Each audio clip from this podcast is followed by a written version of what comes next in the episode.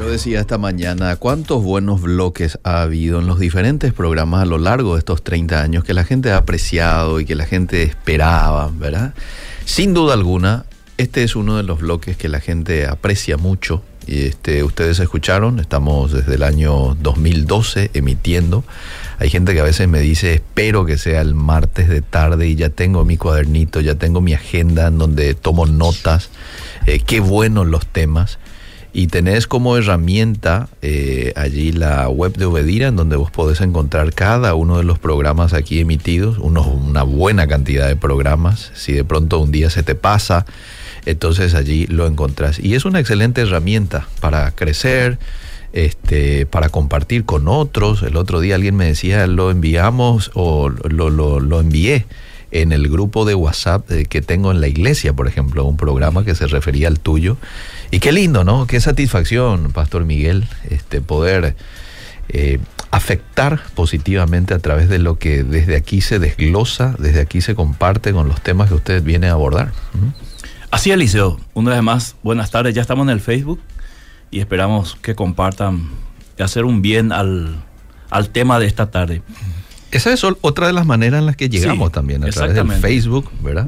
No solamente aquí a nivel nacional. Sí, no, a nivel internacional, ¿verdad? Y se emite, usted emite en sus redes sociales, aquí en la radio, y también tengo entendido que a través de la radio de la, estación, radio, online. ahí desde Ipacaraí. Sí. Eliseo, y siendo parte de esta hermosa historia de Obedira, desde el primer día que hemos, nos hemos sentado en este sillón frente a este micrófono, mm nos hemos propuesto enseñar la palabra de Dios mm. y hacerlo desde esa, digamos, eh, interpretación bíblica que la Biblia hable por sí sola. Y quizás muchas programaciones han chocado con la estructura mental de muchas personas, pero eh, evidentemente la intención de lo más profundo de mi corazón es enseñar la palabra de Dios. Este, esta semana, la, semana que pasó, estuve en una iglesia, CEP, Centro de Enseñanza Bíblica, en Capiatá, Pastor Víctor, hermanos eh, Fausto Sayas. Mm. Muchísimas gracias por la invitación. Escudriñando juntos la Biblia. Mm. Y hace un buen tiempo ha sido de mucha bendición, no solamente para, para ellos, para mí principalmente por conocer nuevos hermanos y poder hacer lo que el Señor me ha dado, que es enseñar la palabra de Dios. Eliseo, querido, explico cómo es esto. A ver.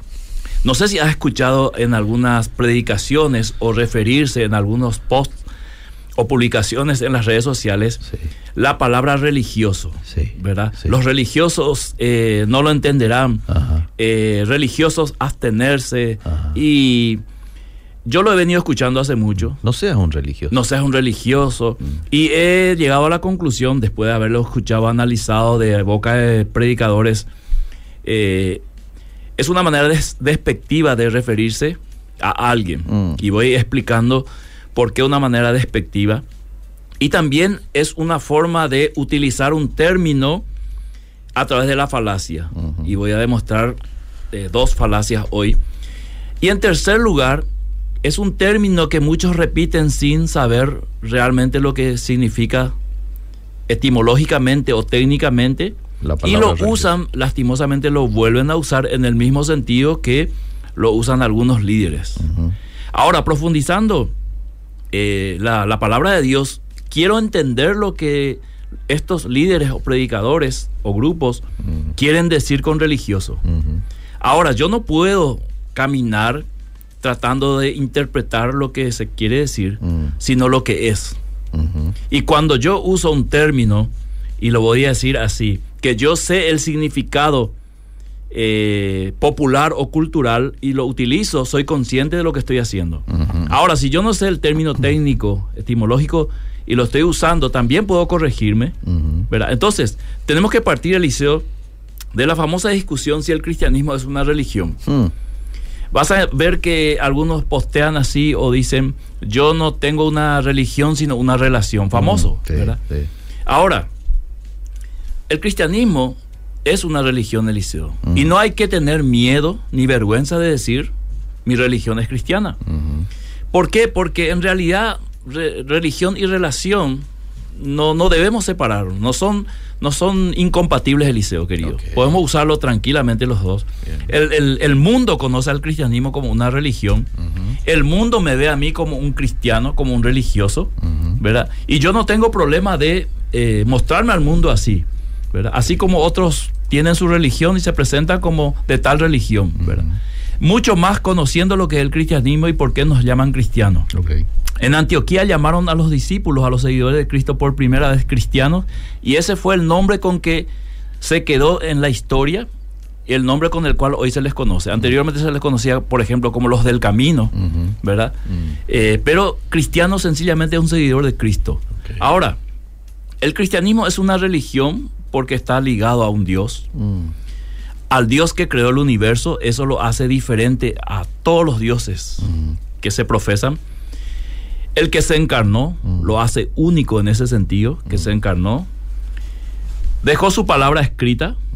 ¿verdad? Y su palabra es la verdad, la verdad absoluta, porque por su palabra fueron creados los, los cielos y la tierra. Es una religión monoteísta. ¿verdad? A diferencia de muchas otras religiones que tienen varios dioses o son politeístas. Ahora, eh, yo quiero leer un poco la definición de religioso y en base a esta definición técnica iré a la Biblia para ver cuánto se ajusta la Biblia a esta definición. Si vos buscas eh, la definición en Oxford, Mm. eh, te pido que leas si es la misma o si no yo leo la que tengo aquí. Yo tengo esta, pero... A ver, vamos a escuchar. Sí, es de Oxford. Sí. Dice que profesa una religión, religioso, Sí. practica sus preceptos Sí. y vive y actúa de acuerdo con ella. Ok, entonces, si esta es la definición técnica de religioso, yo vuelvo a admitirlo y me reafirmo, soy un religioso. Mm.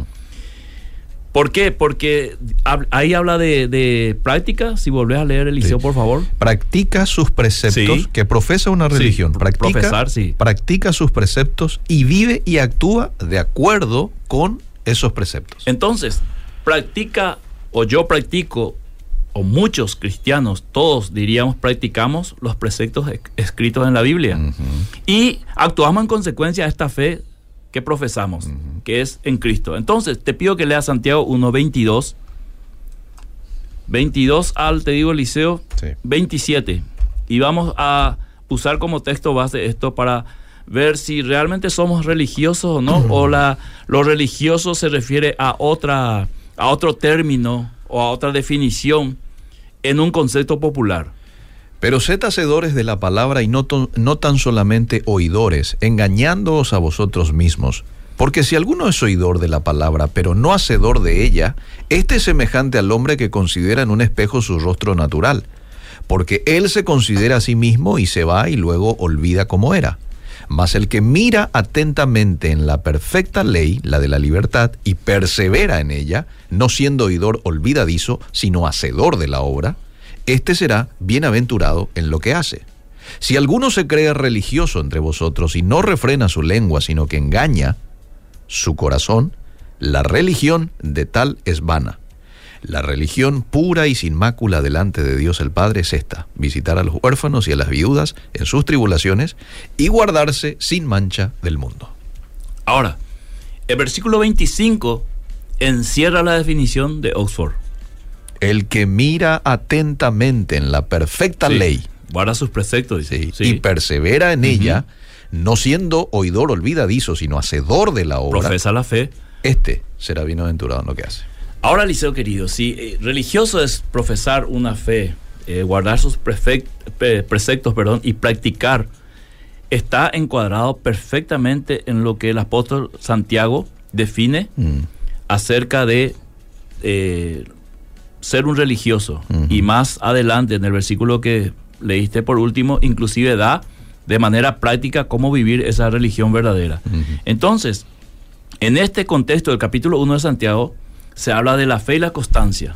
O sea, antes de llegar a, esto- a estos versículos que vos leíste, Santiago está desarrollando la fe, la constancia Mm. y luego el saber escuchar para obedecer. Mm. O sea, él no llega a una conclusión en el capítulo 1 acerca de lo que acabas de leer, Mm. no llega porque sí, sino llega después de desarrollar la fe, la constancia, el saber escuchar, el saber atender la ley Mm. de la perfección, que es la palabra de Dios, y obedecerla. Entonces, El mal uso de religioso en el contexto cristiano se debe a varios factores. Mm. Diré cuatro, Eliseo, para que la gente pueda entender que cuando un predicador dice, escuchen esto los religiosos, Mm.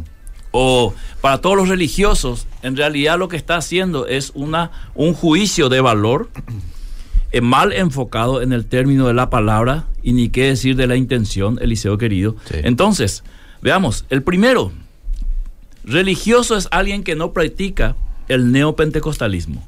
¿Y por qué hablo de neopentecostalismo? Porque hay un pentecostalismo histórico que se ha, eh, digamos, conducido en el cristianismo de una manera muy, muy eh, justa, de una manera de buen testimonio, ha sembrado muchas iglesias en Latinoamérica y ha sido de mucha bendición a muchas naciones. Este es el, el pentecostalismo clásico. El neopentecostalismo surge como una corriente alternativa con prácticas raras, con definiciones teológicas que rayan la herejía. Mm. Y muchos hoy pertenecen a este sector. Si bien están predicando y dirían "Gana- ganando almas, esto no le quita lo otro. Entonces, religioso es alguien que no practica el neopentecostalismo que está basado en el pragmatismo. Mm. En este sentido, para muchos de este sector, yo soy un religioso. ¿verdad? Porque no hago cultos de milagros, porque no, no lanzo profecías, Mm. Eh, porque no hablo en lenguas en el micrófono, Mm. porque en la iglesia no hay un mover del Espíritu Santo Mm. y muchas otras cosas más que yo diría hoy.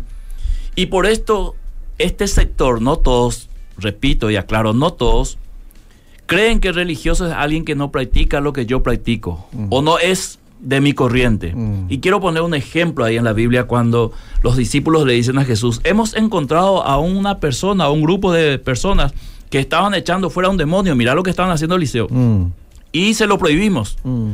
Y Jesús dijo, no, no le prohíban, porque el que no recoge conmigo desparrama. Entonces, ni Jesús se animó a tanto como se animan algunos de este sector a llamar religioso a todo aquel que no recoge conmigo, Mm. a todo aquel que eh, no practica lo que yo practico. Y mira que estos estaban echando fuera demonios, en serio.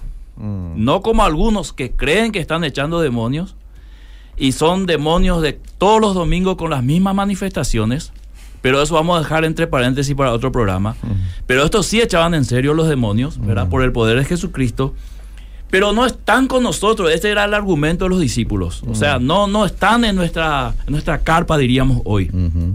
Pero evidentemente para echar fuera demonios y para que Jesús diga no se lo prohibáis, hay que entender bíblicamente desde la hermenéutica de que estos demonios salían por el poder del Espíritu Santo, Claro. del mismo poder que utilizaba Jesús y sus discípulos. En consecuencia, este era una verdadera liberación. Pero al no estar con ellos en el grupo, los discípulos entendieron que eh, tenían que prohibirle. ¿Por qué? Porque no estaban, eh, diríamos, en el mismo templo, en la misma denominación en, el mismo, en la misma corriente. Entonces está mal usado el término religioso desde esa perspectiva y es eh, de donde más se usa. Lo correcto es que algunas prácticas eh, rayan los límites como la adivinación Mm. dentro de este sector. Mm. Eh, yo suelo escuchar profecías que rayan la adivinación y me- hoy no tengo temor de decir, Eliseo, Mm. a los 50 años no tengo temor de, no tengo temor de decir que muchos son inventos proféticos, no son palabras del Señor, Mm. ¿verdad? Eh, yo sé que algunos se van a molestar por lo que digo, pero yo sé por qué lo digo. No lo digo porque me dijeron, lo digo porque eh, eh, analicé, investigué a muchos profetas, Mm. entre los cuales encontré muchos pseudo profetas que hablan de su propia imaginación y lo dan como palabra de Dios, Mm. de que no han sido capaces de sostener la palabra de Dios que han profetizado y que esto no es una historia nueva, ya lo tenemos desde el Antiguo Testamento con Israel y también en el eh, primer periodo del cristianismo siglo I. Entonces, estos adivinos, entre comillas, o profetas, entre comillas, hacen decir a Dios cualquier cosa de la imaginación personal. O sea, yo me imagino que Dios dijo algo y lo lanzo. El Señor dice tal cosa. Es impresionante como tiene el micrófono y es como que Dios está parado atrás y dice, decirle tal cosa, decirle tal cosa, repetirle tal cosa, decirle tal cosa. O sea, Dios le está hablando y a la par está, diríamos, eh, entregando el mensaje. Mm. Muchos de esos mensajes, Eliseo, vuelvo a repetir, sin ningún temor, Mm. con mucho temor de Dios, sí, con mucho respeto a los que verdaderamente reciben palabra del Señor y lo, lo, lo transmiten, son falsos. Así, Eliseo querido. Muy bien. Tener un control de Dios y sobrepasar lo que está escrito bajo inspiración del Espíritu Santo. Mm, O sea, en- en- viene de sectores que tienen el control de Dios, que le, hace, le, le manejan a Dios como quieren en un culto, en una administración, mm, ¿verdad? Y sobrepasan lo que ya está escrito bajo inspiración del Espíritu Santo. Mm. O sea, ahí hay una contradicción. El Espíritu Santo dijo algo que se escribió, Sí. trascendió los siglos, Mm. en 1500 años más de 60 autores, ¿verdad? En más de 40 autores, perdón, en distintas épocas. Sin embargo, ellos, algunos de ellos, repito, para que nadie diga después que, que es una acusación eh, general, eh, algunos de ellos dicen esto sobrepasando los límites de la escritura, que es nuestra autoridad, que desde la reforma se repite sola escritura, sola escritura, Sí. eh, y no, no por yo repetir sola escritura, este, significa que yo estoy utilizando solamente la escritura. Eso se ve en la práctica, en la predicación, en el estilo de vida y lo que representa la palabra de Dios escrita para mí. Segundo, Liceo, Sí. es alguien que estudia la escritura, o sea, religioso desde esta perspectiva. Mm. Escucha bien, es alguien que estudia las escrituras pero no muestra los dones milagrosos. Al no mostrar los dones milagrosos y al ocuparse del estudio de la palabra de Dios, este ya es un religioso. La letra mata, el espíritu vivifica. Un versículo mal enfocado, mal interpretado y mal aplicado. Peor todavía, ¿verdad? Entonces, ¿quién es un religioso de esta perspectiva? Alguien que estudia las escrituras, pero no muestra los dones milagrosos. No hay sanidad Claro. en su iglesia, no hay. Entonces, tenemos que responder la verdad desde la perspectiva bíblica. Los dones milagrosos no son para todos los creyentes, Mm, sino para aquellos a quienes el Espíritu Santo lo quiera dar. Entonces, si yo desconozco esto y quiero medir la espiritualidad de alguien por los dones milagrosos, no estoy entendiendo la Biblia. Porque la Biblia me dice que hay varios dones que el Espíritu Santo da a cada uno como quiere y que algunos fueron bendecidos con dones milagrosos, otros fueron bendecidos con otros dones, Ajá. ¿verdad? Pero nadie de estos dos grupos debería desconocer la palabra de Dios. Todos deberían ser estudiosos de la palabra de Dios. Entonces, no puede ser los dones espirituales impartidos por hombres, Mm, que vemos mucho en estas corrientes, hombres impartiendo dones y ministerios como si fueran el Espíritu Santo. Yo puedo decir, Eliseo, sin temor a equivocarme, de que el Espíritu Santo se, se quedaría de lado, inactivo, ya que hay hombres que reparten dones y ministerios. ¿Para qué queremos el Espíritu Santo? Y ahí, ahí, ahí viene lo peligroso. Si el Espíritu Santo no está activo, mm, yo tengo terror y temor donde el Espíritu Santo no tiene el control, Mm. porque la carne está controlando. Claro. Y Pablo dice, estos se oponen para que no hagáis lo que queréis. Entonces, la mayoría de los dones milagrosos, no todos liceos son falsificados. mm, Y esto yo ya lo he demostrado varias veces, eh, lo he puesto en evidencia, ¿verdad? Como aquella famosa, aquel famoso milagro de los años, ya de la década del 90, 2000, la primera década del 2000, eh, convertir agua en vino, que fue un fraude. Hacer aparecer oro, polvos de oro en un culto. Esos son fraudes y hay que decirlo con nombre y apellido para que nadie caiga eh, en semejante engaño. Entonces, y si fuere algo verdadero, los dones milagrosos, fue Dios y no el hombre que lo realizó. Claramente. Tercero, Eliseo. mm. Decir religioso o referirse como religioso a alguien o a un grupo es una forma de desprestigiar a otros y ponerse en posición de ventaja. Cuando yo digo los religiosos abstenerse, que escuchen esto los religiosos, yo me estoy poniendo en posición de ventaja, Sí. llamándole a esto. Y este es un argumentum ad verecundiam o magister disic, Mm, en pocas palabras conocido como falacia de autoridad, que consiste en defender algo como verdadero porque quien es citado en el argumento tiene autoridad en la materia. O sea, si yo digo que ese grupo es religioso, Mm. entonces es una falacia de autoridad mm. porque lo está diciendo algo, alguien que es experto en la materia, el cual es el predicador en este caso. Mm. Es decir, desde el púlpito yo señalo quiénes son los religiosos y caigo en esta falacia de autoridad. Porque no porque lo dijo Miguel Gil, Eliseo Rolón, es verdad. Claro. A eso llamamos falacia de autoridad. Bien. Y en cuarto lugar, Eliseo, El que lo afirma por otros, el término religioso, afirma su desconocimiento de la palabra religioso y su definición bíblica Mm. y niega su esencia y llamado espiritual. Mm. ¿Por qué? Porque al, al utilizar religioso de una manera despectiva, de una manera como un juicio de valor y de todo lo que venimos citando, significa, ahora la única conclusión es, no sabe el término, Ujú. No sabe la perspectiva bíblica de un religioso y están negando su propia esencia y su llamado espiritual a ser religioso, que es lo que vos acabas de leer de Santiago. Sí, sí. Entonces, ha caído en la ley de la no contradicción. ¿Por qué? Es como decir yo soy cristiano, o sea, el decir yo soy cristiano pero no soy religioso es decir como yo soy soltero casado, soy un olimpista cerrista o soy hombre mujer al mismo tiempo. O sea, todo cristiano es religioso. Una de la buena-. Fíjate que Santiago no tiene problema con la palabra religión. Mm. Lo que él destaca es la religión pura y sin mancha. Sí. Es esta. Ajá. ¿Entendés, Licio? No es que está, se está desobligando o desmarcando de la palabra religión o religioso. Sí. Es más, dice, si alguno se cree religioso, Mm. que tiene que ser religioso, pero no refrena su lengua, Mm. Entonces la religión de tal es vana, porque no es la religión verdadera ni el verdadero religioso. Ahora bien, el verdadero religioso o la verdadera religión tiene que darse en estos aspectos y lo menciona. Bien. Ahora, voy a dar un número 5 porque estamos bien con el tiempo. Mm. Decir religioso para referirse a los fariseos de la época de Jesús Mm. también está mal utilizado o mal conceptuado. Esto es lo mismo en cuanto al desconocimiento bíblico del contexto. Había buenos fariseos para empezar como Nicodemo. Había buenos saduceos. O sea, los fariseos no eran los únicos que hacían oposición a Jesús. También estaban los saduceos, que era otro grupo religioso. Entre ellos también habían buenos y malos. Y también habían esenios que escuchaban a Jesús, que también es otro grupo de religiosos de la época. La postura de liderazgo espiritual de los, eh, los, los judíos contra Jesús incluía a saduceos y fariseos. Si leemos los evangelios vamos a encontrar que constantemente estos grupos religiosos estaban compuestos por saduceos y fariseos y confrontaban a Jesús en argumentos o tendían trampa a Jesús con preguntas capciosas y procuraban echarle frente a la multitud. Mm.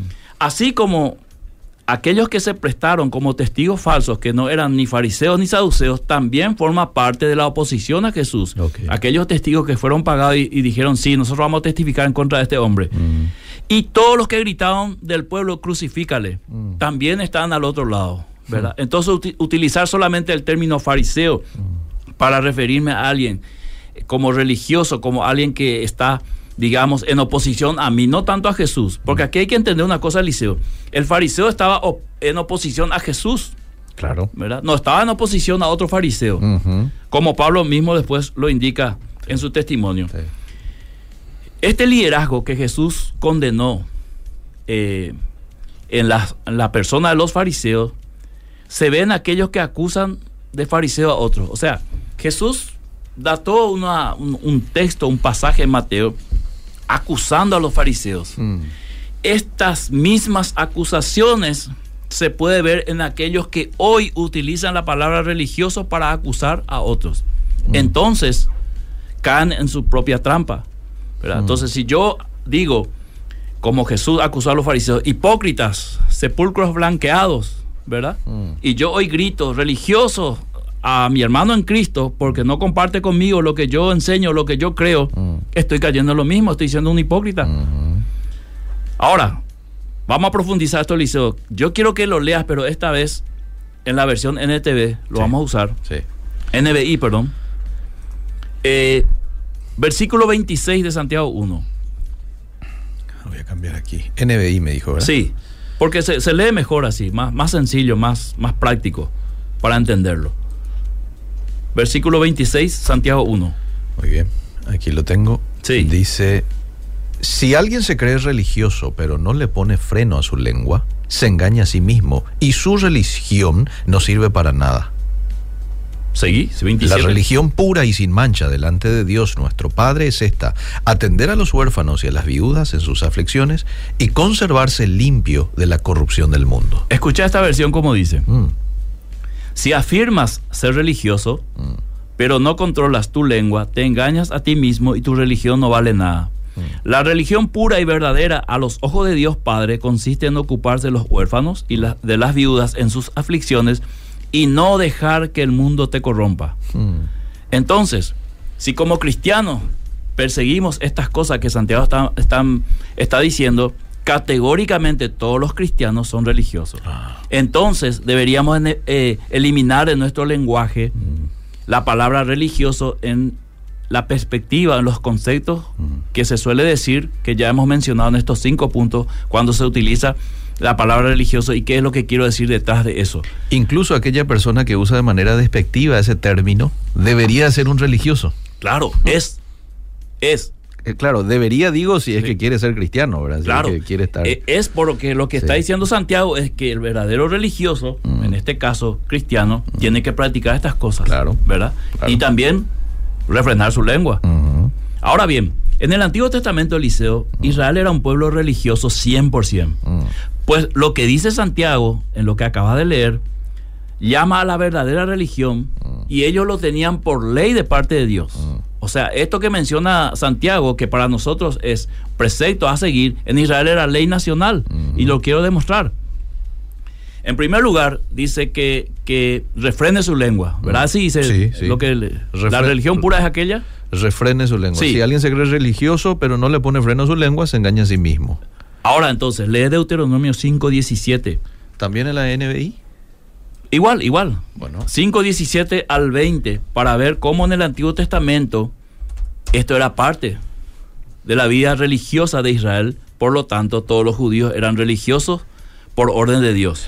No mates, no cometas adulterio, no robes, no des falso testimonio en contra de tu prójimo. Hasta ¿Es, ahí. ¿Es ese? Muy Claro, está hablando de la lengua en el último, Sí, ¿verdad? sí. Después, o sea, pone, fíjate vos que pone no matar, Sí. no cometer adulterio, Sí. no robar en la misma medida de la vara Sí. a no decir falso testimonio contra tu prójimo, es decir, a sujetar tu lengua para no hablar mal contra el prójimo mintiendo. Entonces, segundo, ayudar a las viudas, a los pobres huérfanos en sus aflicciones, dice. Entonces, Deuteronomio 24, 19, si lees, por favor. 24. Sí, 19. Dice, cuando recojas la cosecha de tu campo y olvides una gavilla, no vuelvas por ella, déjala para el extranjero, el huérfano y la viuda. Así el Señor tu Dios bendecirá todo el trabajo de tus manos. Categórico. Sí. Está en consonancia directa con lo que dice Santiago, ayudar a los, cómo Israel le ayudaba, dejando de sembrar ese año para que lo que salga de la cosecha sea para las viudas, los pobres y los extranjeros que vivían ahí. Y por último, dice ahí, eh, guardarte sin mancha o para que el mundo no te corrompa. ¿Cómo dice Sí, tu sí. versículo 27? Guardarte de- fu- fuera de corrupción. Exactamente. Entonces, Levítico 19, no hace falta que leas porque es largo Eliseo. Ok. Israel tenía leyes de santidad Mm. eh, para que las demás naciones de alrededor no lo corrompan, que es lo mismo que dice Santiago. Entonces, Levítico está cimentado en la verdad Ah. de que Dios es santo. Ajá. La palabra Kodesh en Ah. hebreo Ah. se presenta en más de 100 oportunidades en ese libro Mm. de Levítico. Mm. Entonces, decir que Dios es santo significa que está completamente separado de todo mal o de todas aquellas corrupciones y quería que Israel se guarde también en santidad de toda la corrupción que representaba a las naciones de alrededor. Dios es completa y perfectamente bueno entonces, diciendo que es, san- es santo Mm. y es digno de fidelidad total. Por eso él llamaba a Israel a ser santo. Entonces te pido por última vez Sí. que leas Santiago 1.27 Sí. en la versión NTV y vamos a encerrar todo esto Sí. con la palabra de Dios. Y me reafirmo en esta palabra y en sus prácticas, más lo que hacía Israel como nación bajo el pacto Mm. De Moisés dado por Dios Mm. y lo que hacía Jesús y los discípulos hasta llegar a Santiago en una definición bíblica, Mm. me reafirmo, soy un religioso Mm. y lo seré por siempre. O sea, Santiago no estaba diciendo nada nuevo. Absolutamente. Dice, la religión pura y sin mancha delante de Dios nuestro Padre es esta. Atender a los huérfanos y a las viudas en sus aflicciones, que ya lo leímos en el Antiguo Testamento, y conservarse limpio de la corrupción. Ya lo leímos mundo. también. Levítico 19. Sí, exactamente. Así que pregunto ahora, cuando decimos, este es un religioso por el hermano en Cristo, deberíamos asumir, no sé lo que estoy diciendo. Mm. y estoy utilizando mal la palabra y estoy utilizando mal el concepto. Y en realidad estoy mezclando todas las cosas para sencillamente mostrar mi desacuerdo con el hermano que no practica conmigo lo mismo. Porque, escúchame, Eliseo, es un pecado, parece, para cierto grupo estudiar teología o ser teólogo o ser maestro bíblico o, eh, digamos, analizar la Biblia o temas bíblicos con profundidad. Parece que eso es un pecado. Mm. Parece que vos solamente tenés que ahí, eh, pararte y orar por los enfermos, que también se puede hacer estudiando la Biblia. Y hacer vigilia y una oración que también se puede hacer leyendo la Biblia. Es más, si se hace esas cosas es porque se leyó la Biblia. Yo creo eso. Mm. Porque está en la Biblia eso, esas prácticas, ¿verdad? Ahora, cuando, cuando lo decimos desde esa perspectiva de desprestigiar a alguien o, en ese concepto religioso, mm. someterlo bajo mis pies, mm. entonces estamos pecando. Mm. Y es un pecado utilizar la palabra religioso en ese sentido. Deberíamos todos usarlo en el sentido de Santiago. En todo caso, el término más ajustado sería, en, todo caso, e, es, un incrédulo, ¿verdad? No cree, por ejemplo, en los milagros. O Eso sería más fino. ajustado más a la verdad. Exacto. Aunque nuestro, nuestra, nuestro chip incrédulo ya es aquel que no, no cree en Cristo. Mm. Pero también un cristiano puede ser incrédulo en otras cosas. Sí, sí. Bueno, eh, te quiero leer, hay varios mensajes, eh, tanto en Facebook como también en WhatsApp. Voy a los de Facebook. Martínez Cardoso, bendiciones desde Mariano Rocalonso, conectados desde Pacaraí, un gran abrazo para ambos. Bendiciones, pastor, te estamos escuchando desde Quindí. Saludos, pastor, siempre te escucho. Saludos a la eh, ciudad de las pelotas. Así lo llama siempre el querido pastor Marcos. Sí, sí, sí, sí. Desde Guarambaré, Iglesia Bautista, saluda a Abel Delgado. Saludos desde Limpio, Norma Ocampos, Dios nos bendiga. Amandita también envía su saludo. Muy oportunas son las exposiciones siempre del pastor Miguel Gil. Bendiciones, Eliseo, la profe Fidelina.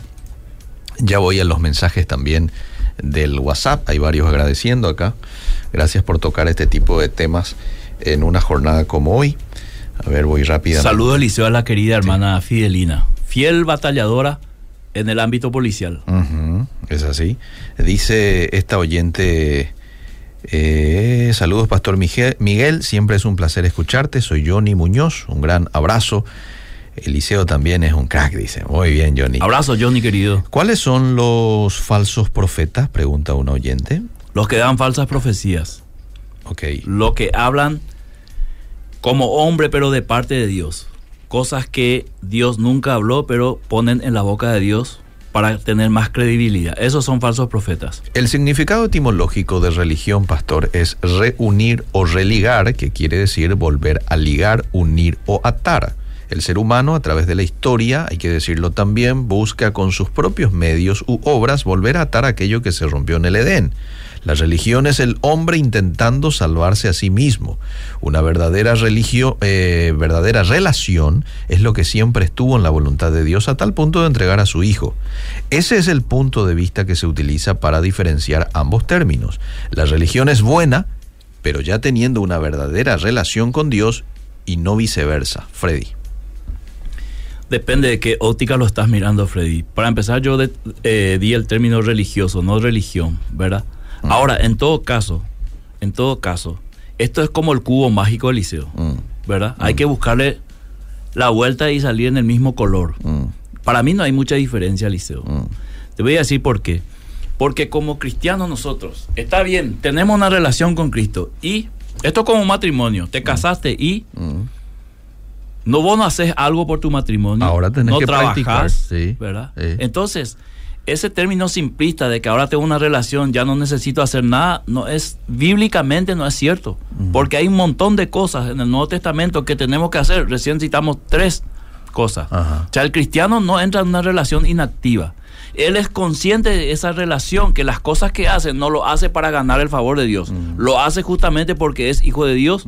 Así de sencillo es. Está ese pasaje que dice Jesús mismo hablando, el que me ama, guarde, guarde mis mandamientos. Mis mandamientos. Sí el que me ama sea un religioso. Categóricamente, categóricamente Eliseo, porque el que, el que lo ama va a querer guardar. Es como esto, a ver, voy a ir al campo matrimonial. El que ama a su esposa, a su esposo, quiere ser fiel. Claro. Procura ser fiel. Es fiel. Así nomás, ¿verdad? Sí. Bueno, te leo más mensajes. Dice, como siempre, muy interesante, Pastor. Bendiciones. Iglesia Cristo. Cristo viene pronto, Fernando de la Mora, zona sur. Eh, a ver qué más hay por acá. Habemos también personas que creemos en un ser superior, no necesariamente creador, y que no nos identificamos con ninguna religión. Y eso no me hace una mala persona, pastor. No, yo no dije eso. Ahora, si crees en un ser superior que no es creador, no crees en el Dios creador. Ok. Mira, aquí llegan más mensajes, muchos mensajes. Muchas gracias por estas, estos estudios que tanto bien nos hace. Dice otra persona, bienvenido a, a mi casa, aquí estamos limpiando y escuchando el programa. Desde Villa Elisa llega este saludo. A ver qué más hay por acá. Buenas tardes, una consulta. Eh, ¿Está mal que yo siendo de una iglesia bautista estudiemos juntas la palabra con un testigo de Jehová? Siempre le marco y le marco probablemente y recalco lo que yo creo. Todo lo que me dice se basa en la Biblia, como por ejemplo la Trinidad. Yo soy firme en mis creencias, pero si me enseño profundizamos otras palabras. Bendiciones. Yo te aconsejaría a que vos tome- tomes la posta del estudio bíblico. Mm, Porque en algún momento te va a confundir. Sí. Si es ella la que toma la posta, te va a llevar a su doctrina, que va a diferir en cualquier momento de la doctrina que vos recibiste. Entonces, está bien compartir la Biblia, está bien dialogar, pero enseñale vos acerca de cosas del cristianismo, del aspecto bíblico o la perspectiva bíblica, para que esto sea más, digamos, llevadero el estudio. Si no, en cualquier momento va a haber confusión. Conozco a personas que pertenecen a cierta congregación que toma mal el estudio teológico, pastor. Si estudias, Sí. sos un religioso. Así tal cual, Eliseo. Gracias Esa es la por la descripción. no lo digo yo solo, Eliseo, ni para exagerar. Mm, Es más o menos fuera de estudio bíblico, porque eso trae algo así como estancamiento, frialdad espiritual. Eso es lo más falso, diría como un, un periodista famoso, no sé si vive todavía, diría falso de toda falsedad. Hmm. Si la Biblia está lleno de la profundidad de la palabra, vos estás, estás profundizando lo que el Espíritu inspiró. mm.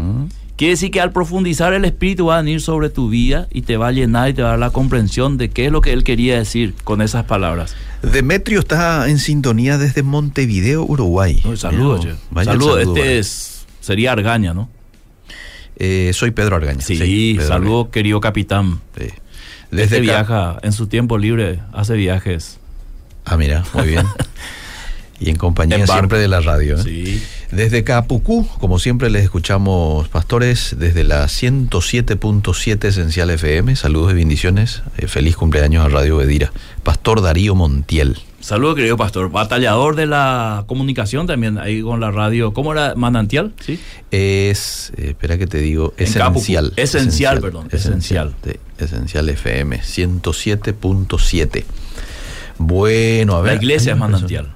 Manantial de vida. Ya, ya. Aquí Gladys nos escribe desde Buenos Aires también, está siempre en sintonía. Eh, muy bien, ahí sigue escribiendo, ya vamos a leer, ni bien llega todo. Bueno, son las 18 con 10, Pastor. Todavía tenemos tiempo Tenemos para- tiempo porque Sí, son los 30 años de Obedira. son los 30 ¿verdad? años de. Obedira. Quiero Así que- mostrar un poco a la audiencia del Facebook Sí. lo que después del programa Ja, voy a saborear. Vas a saborear, La sí. torta de los 30 años. la torta de los 30 años de Radio Bedira. Que me alcanzó eso porque mi programa es a las 5 y media de la tarde. Sí. Pero aquellos cuyos programas fueron de mañana, Sí.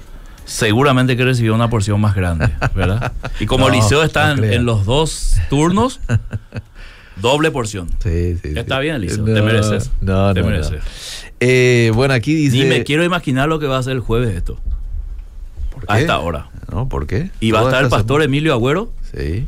Seguramente van a mandar a hacer otra torta. No creo. Sí. No creo. Me, me sirvió No. un cafecito también, aquí Sí. lo muestro en la pantalla. La vamos a guardar un pedazo al Sí. pastor Emilio, pero no la- creo la mucho, pero torta. Sí.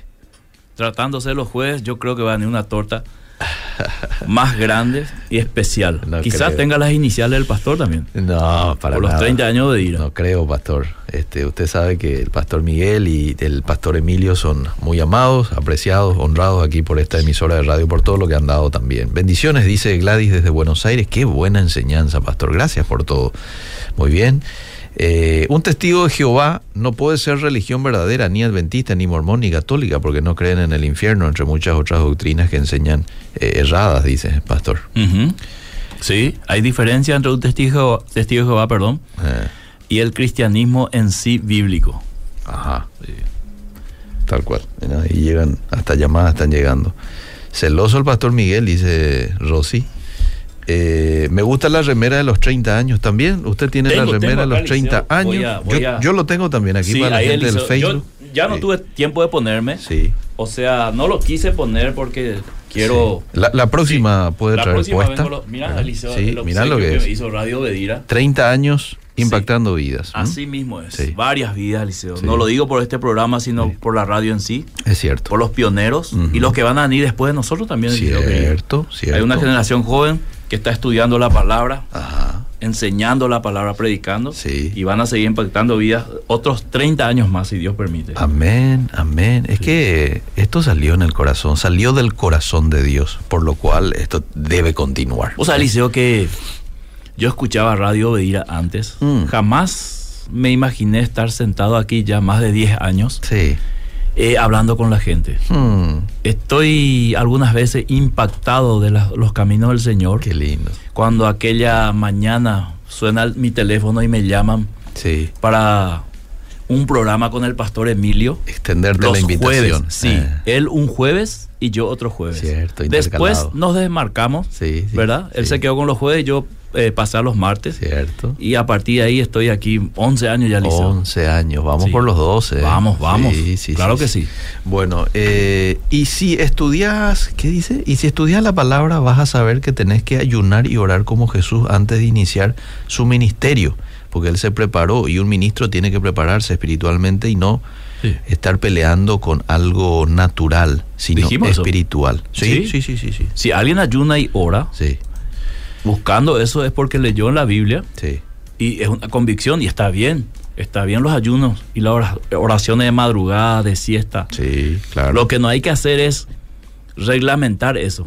Si no oraste de madrugada, entonces sos menos espiritual. Mm, tal cual. No, vos Así podés es. orar la hora que querés orar o podés orar. Sí. Igual sos muy espiritual como el que fue de madrugada a orar. Muy bien, muy bien. Dice Flower, buenas tardes. ¿Dónde puedo volver a escuchar? ¿Queda el tema? Sí, queda tanto en el Facebook de la radio como también en unos minutos más se va a alzar en la web de Obedira. Usted va a www.obedira.com.py, ahí vas a podcast, te van a aparecer todos los podcasts que desde aquí se comparte, desde esta radio, y usted tiene que ir a Vida Positiva, ¿verdad? Y va a encontrar allí con el título y con la fecha en el que se emite. Hoy lo hemos titulado... eh, Soy religioso. soy religioso. ¿Mm? Bueno, no, mira lo que dice Benjamín. Asado seguro le van a ofrecer al pastor Emilio. Tira también Y- eh, un poquitito de leña al fuego, Benjamín. No Y vaya a puede ser. Liceo, puede ser. No, no, para acá, acá. Lo que sí tenemos sí. que hacer en algún momento de vuelta es repetir nuestro encuentro de asado entre, entre usted y el pastor, ¿le parece? Cuando el pastor Emilio Agüero lo diga, Sí. Va a haber asado. Está pendiente de eso. Sí. Así que vamos a. Él tiene momento. que dar la orden nomás. Sí. Levantar el pulgar y ya acá se mueve la gente. ¿Sabe cómo se van a mover, Liceo? Sí, tal cual. Así Sí. es. Hacemos un martes o un jueves, ya no importa el día, lo importante es tener ese tiempo de coinonía. Pastor Miguel, muchísimas gracias por su tiempo. Hasta el próximo martes.